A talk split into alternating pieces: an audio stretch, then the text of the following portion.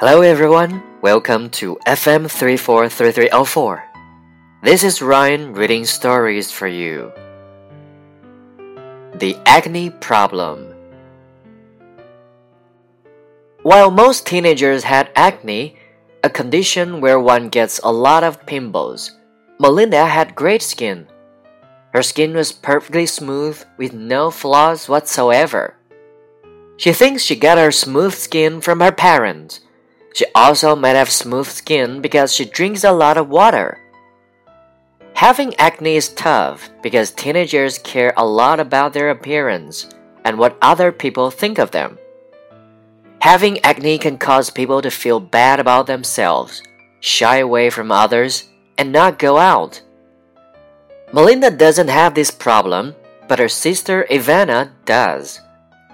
Ivana didn't understand why she had acne because no one in her family had it.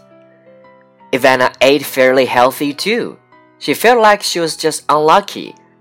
Because of her acne, Ivana felt insecure about herself. It was hard for her to be confident.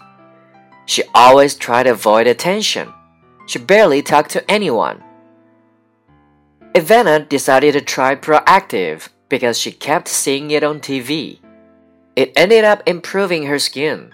It was less red and bumpy. Meanwhile, Melinda got her very first pinball. And it was on the day of her big speech in class. It was horrible timing. That's the thing about pinballs, though. They just appear out of nowhere.